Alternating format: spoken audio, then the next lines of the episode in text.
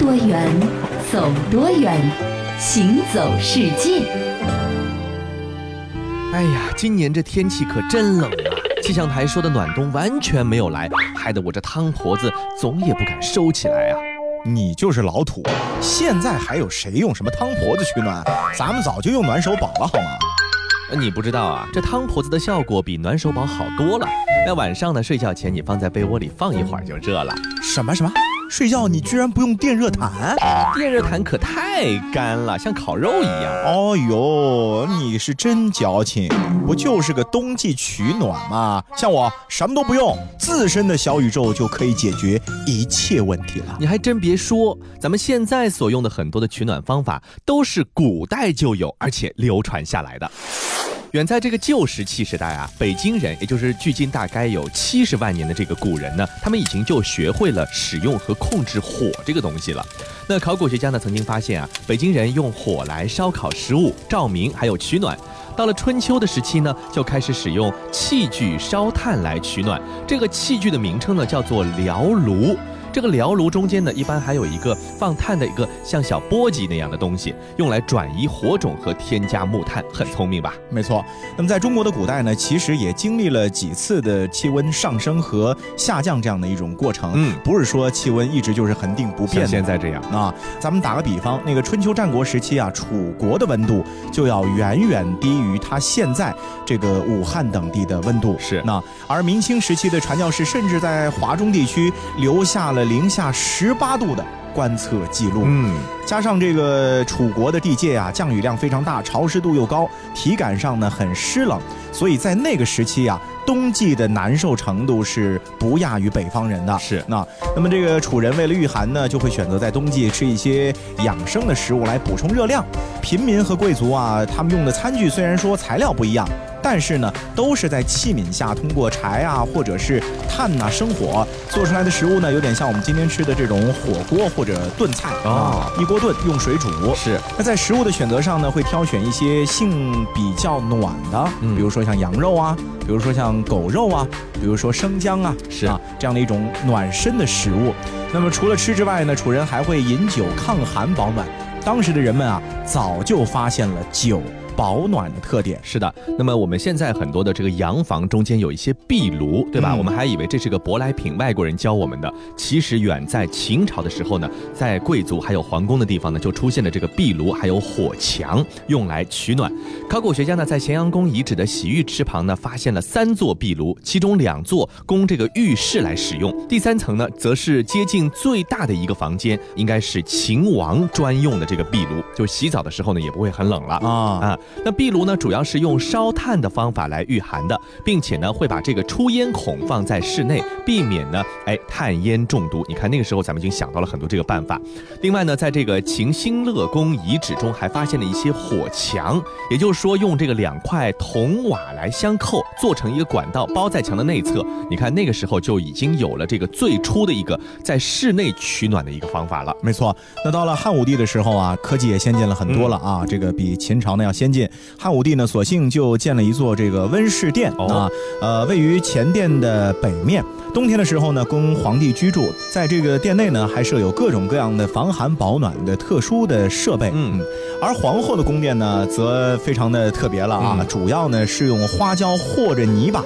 涂抹在这个墙上来取暖。你说的是什么花椒啊？对啊，就是咱们现在川菜经常吃的那个花椒。花椒可以取暖，花椒和泥巴剁碎了糊在墙面上，可能也有保暖的效果。怪不得咱们在《甄嬛传》中看到这个甄嬛，她获得了一个椒房之宠啊。这个里面说的是保暖，但在剧中呢说的是因为花椒多籽啊，就是意味着瓜瓞绵延，子嗣呢非常的繁盛。是，所以这到了后来，椒房也就成为了后宫女权的一个象征。是，到了唐宋时。时期啊，这个咱们的封建社会呢，也是发展到了一个鼎盛的阶段了。嗯，经济和科技呢，可以说是到了一个前所未有的高峰，也因此在取暖的这个设备上呢，也是有了非常大的改进了。嗯啊，人们呢发明了手炉啊，椭圆形的铜制的炉内呢放火，或者是上有余温的这个炉灰啊。嗯呃，炉子外面呢加一个罩子，放在手里就非常暖和了，是也不会烫伤自己。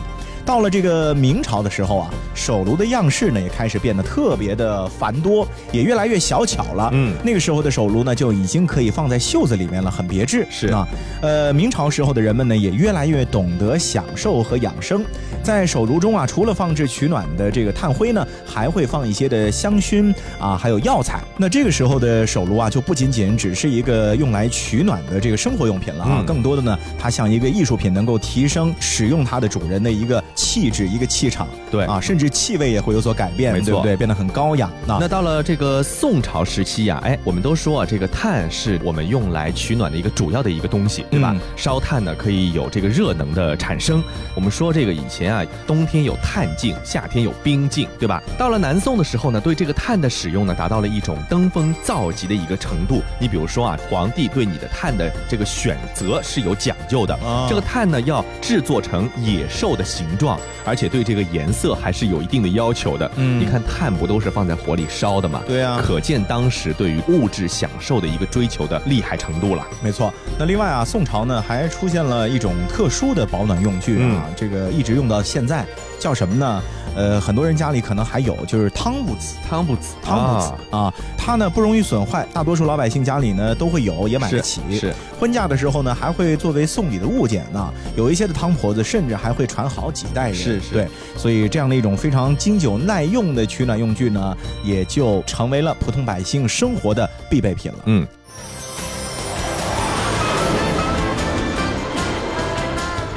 拼多远，走多远，行走世界。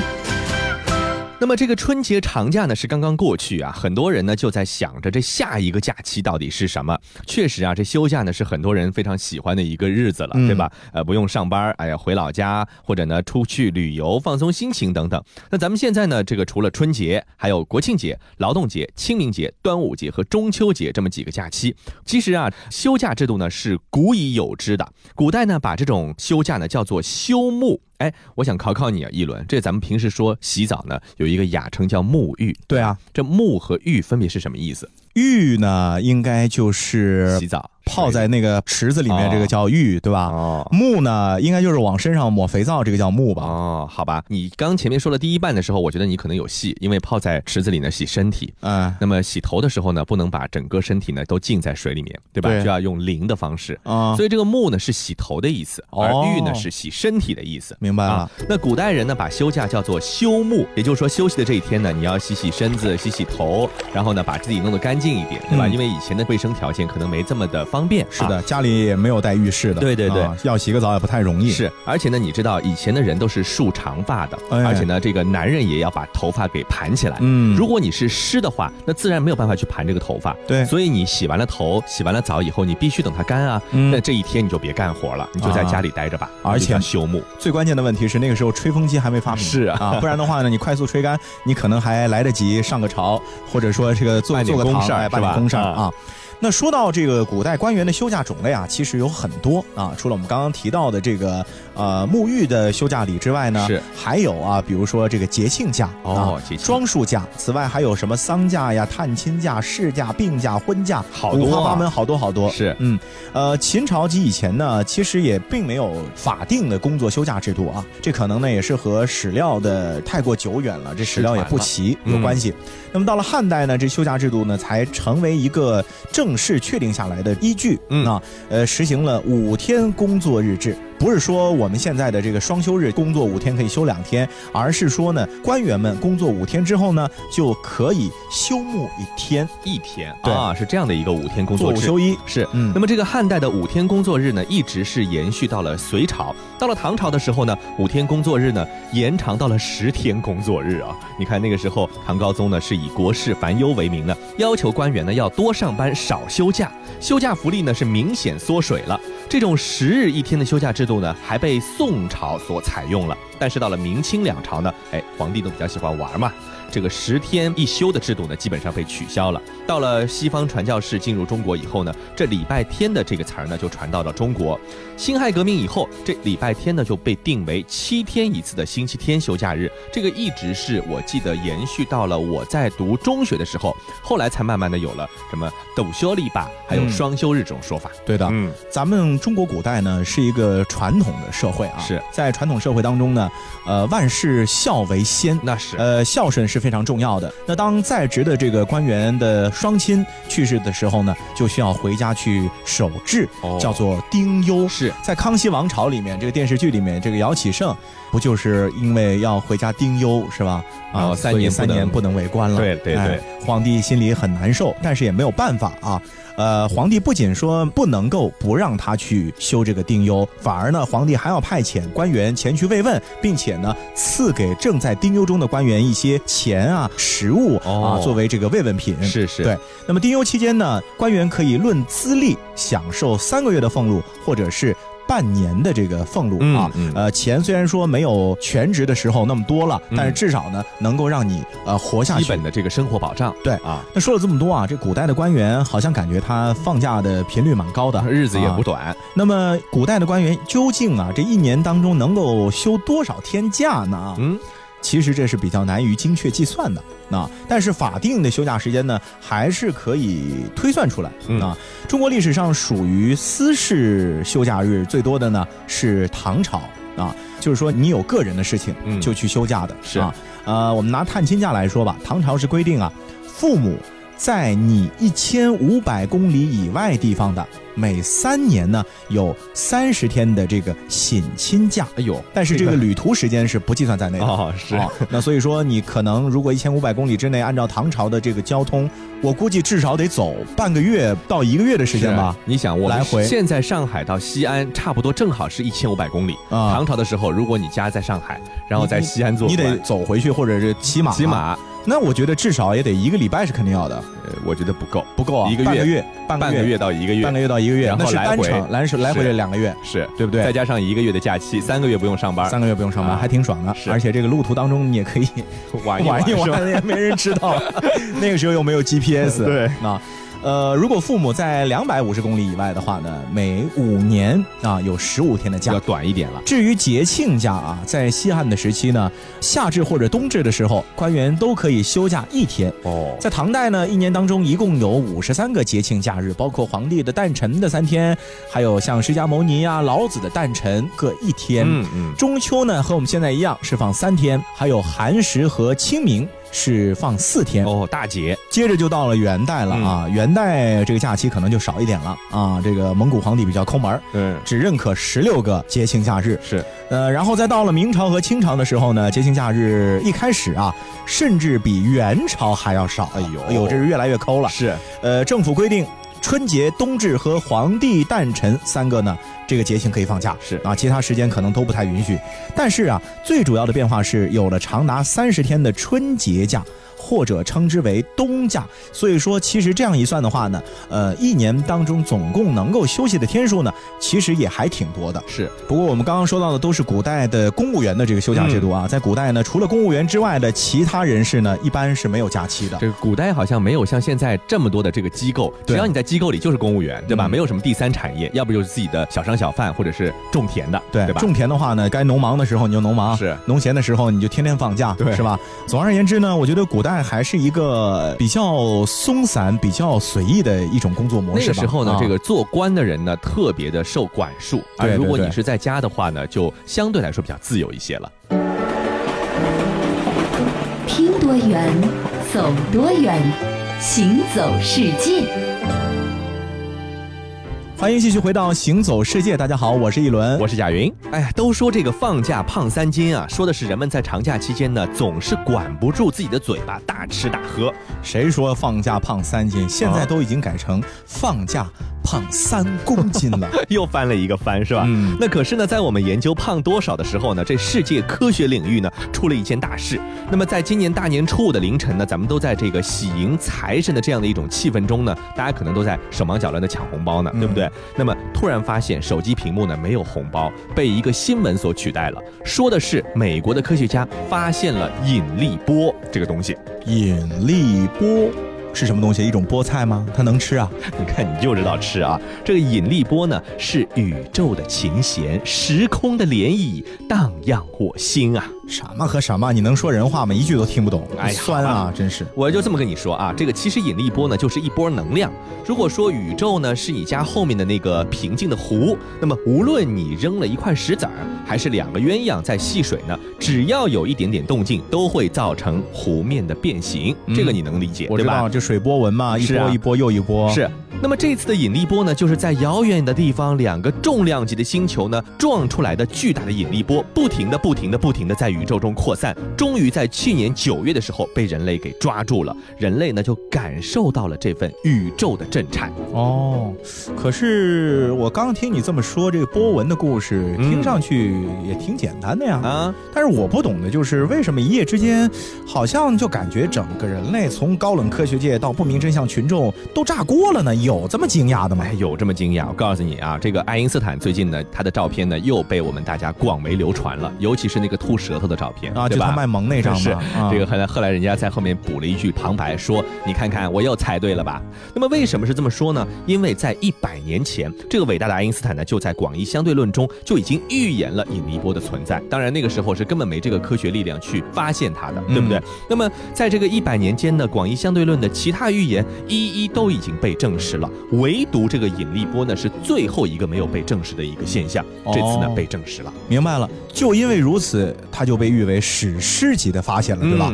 不过发现呢会发现啊，这个到底能给我们带来什么呢？我们也不长块肉，不掉块肉的呀。哎，这其实啊，你作为一个地球上的公民，对吧？你要对人类的发展呢有所关注，有所贡献。那么用一句话来说，就是这个引力波呢，为我们找到了一种新的探索宇宙的方式。嗯，因为这个科学界普遍认为说。这个宇宙诞生啊，是距今一百四十亿年以前的一次大爆炸，这个我们都了解，对吧？大爆炸理论。那么在大爆炸之后不到一秒钟的这个原初时刻呢，整个宇宙在极短的时间内经历了一个速度快到无法想象的急剧的膨胀，这个过程称为暴涨。那么根据这个广义相对论呢，这个宇宙诞生之初呢，产生了引力波，这种引力波呢被称为原初引力波，它呢其实忠实的记录了暴涨时期的物理过程，并且呢一直存在于宇宙的空间内。那如果发现这个引力波，并且证实它，就会一定程度上帮我们人类了解宇宙的起源，到底宇宙是怎么诞生的，把这个问题给解决清楚。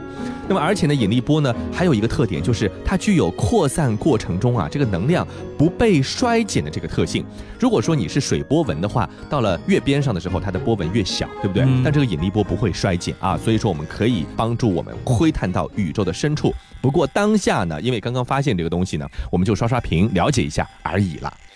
等不到你，成为我最闪亮的星星，我依然愿意借给你我的光。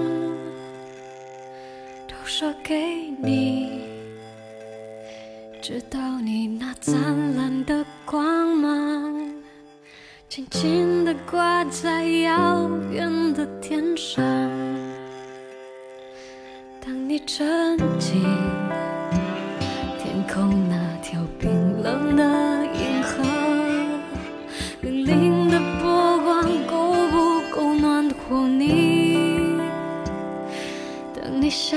起那道源自于我的光芒，我依然愿意为你来歌唱。一闪一闪亮晶晶，好像你的身体，藏在中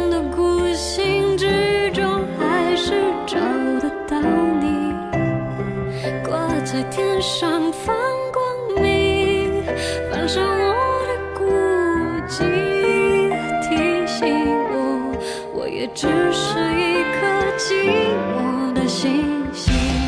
不过呢，我觉得引力波的发现啊，可以归结为是二十一世纪的一个非常重要的这个宇宙学的发现了，是对吧？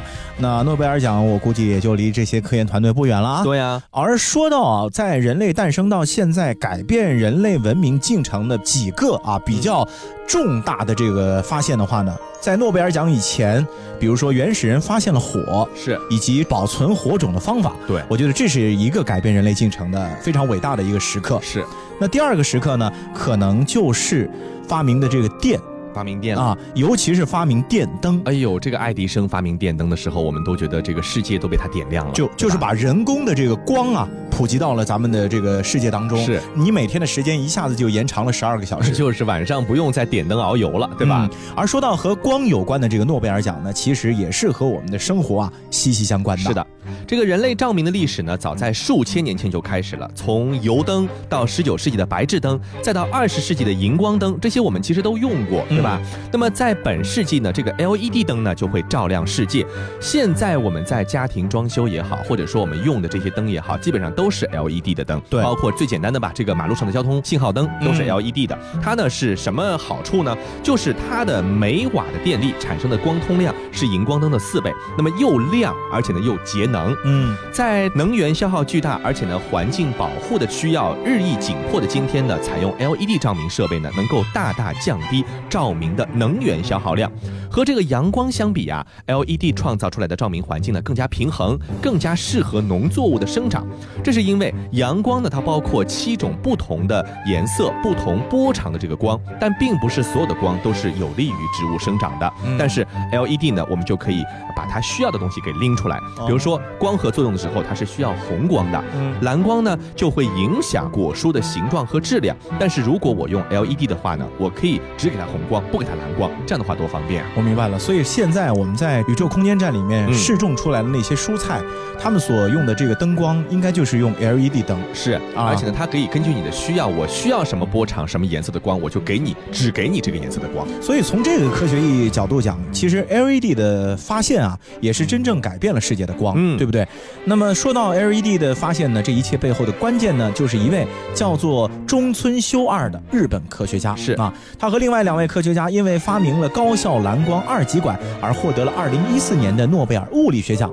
为什么是高效蓝光 LED 能够获诺贝尔奖，而普通的 LED 却不行呢？其实早在上世纪六十年代前后啊，这个红光和黄绿光的 LED 灯呢就已经相继问世了。而如果想实现全色光和白光，那就需要最简单的美术科学的三原色，对吧？嗯红、绿、蓝。所以这个蓝光就成为了关键。因为有了蓝光 LED，这个白光 LED 才能够成为现实。而蓝光 LED 呢，一度被认为不可能在二十世纪出现的这样的一个装置。在一九八九年的时候，当时三十四岁的中村修二在前辈的基础上开展了研究，只用了四年的时间，就使蓝光 LED 比原来亮了一百倍。在九三年的时候呢，他就发表了超亮蓝光 LED，就宣告了这个本来被认为不可能在二十世纪出现的装置呢，就华丽丽的登场了。在蓝光 LED 之外啊，加一层含黄磷的这个树脂涂层，嗯蓝光和黄光混合。白光 LED 就产生了，嗯，改变世界的光呢也就此诞生。但这不是又一个天才改变世界的故事，这是一个关于勤奋的故事。中村教授在加州大学圣巴巴拉分校的同事史蒂文·登巴斯教授在介绍中村教授的时候，完全没有提到天才，而是由衷地赞叹着中村的勤奋。嗯啊，登巴斯教授是这么说的：说中村可能是我们学校最勤奋的人了，每天早上七点半到校，晚上七点离开，周末也不休息。啊，这可能比清洁工还忙碌呢。